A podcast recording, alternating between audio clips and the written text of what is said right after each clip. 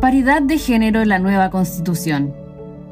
Todos y todas quienes vivimos en Chile sabemos que la explosión social del 18 de octubre de 2019 se ha transformado en un hito refundacional para este país, principalmente porque la sociedad neoliberal construida a partir de la Constitución de 1980, en plena dictadura cívico-militar, tiene sus días contados. Se agradece, por supuesto, que se ponga fin a este modelo social, considerando que la lógica neoliberal desmanteló gran parte del aparato estatal, entre ellas la salud pública, lo que ha derivado en nuestro pésimo desempeño durante la pandemia producida por el COVID-19. En los albores de la nueva constitución surgen voces de diversos sectores sociales, como los pueblos originarios, exigiendo participación para que ésta sea la primera constitución escrita y promulgada por el pueblo y no cocinada entre cuatro paredes por la élite económica, social y militar. Para ese fin, el movimiento feminista ha planteado la necesidad de que la convención sea paritaria, es decir, compuesta por 50% de hombres y 50% de mujeres. Miriam Enríquez, doctora en Ciencias Jurídicas de la Universidad de Santiago de Compostela, esgrime a favor de la paridad a través de un artículo de opinión en el diario La Tercera. Sostiene que al ser las mujeres el 51% de la población, aportan con experiencias de vida, con inteligencia y capacidades al país. Por lo mismo, su voz debería ser escuchada ya que también deberán vivir bajo esta constitución.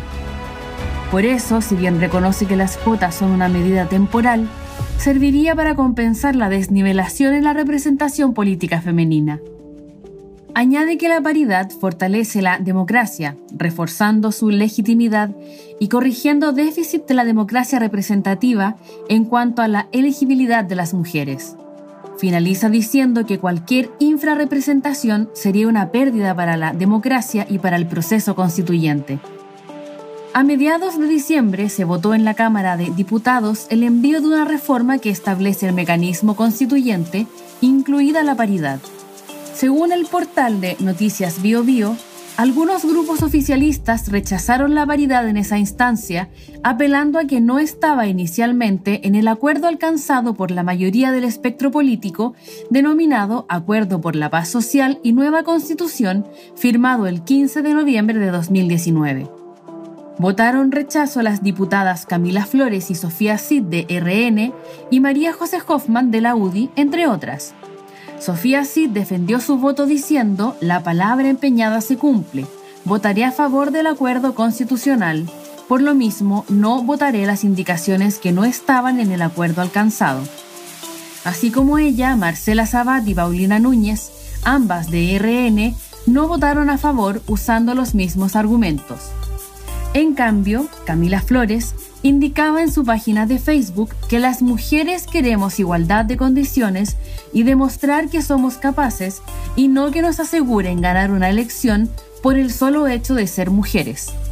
O sea, sus argumentos apuntan hacia el fondo del asunto. Finalmente la paridad fue rechazada en esa instancia, pero aprobada en una votación aparte. Esto quiere decir que los partidos están obligados a presentar listas paritarias, las que deberán estar encabezadas siempre por una candidata y ordenada de forma alternada con los candidatos de forma sucesiva. Claro que la fórmula varía entre convención constituyente y la convención mixta.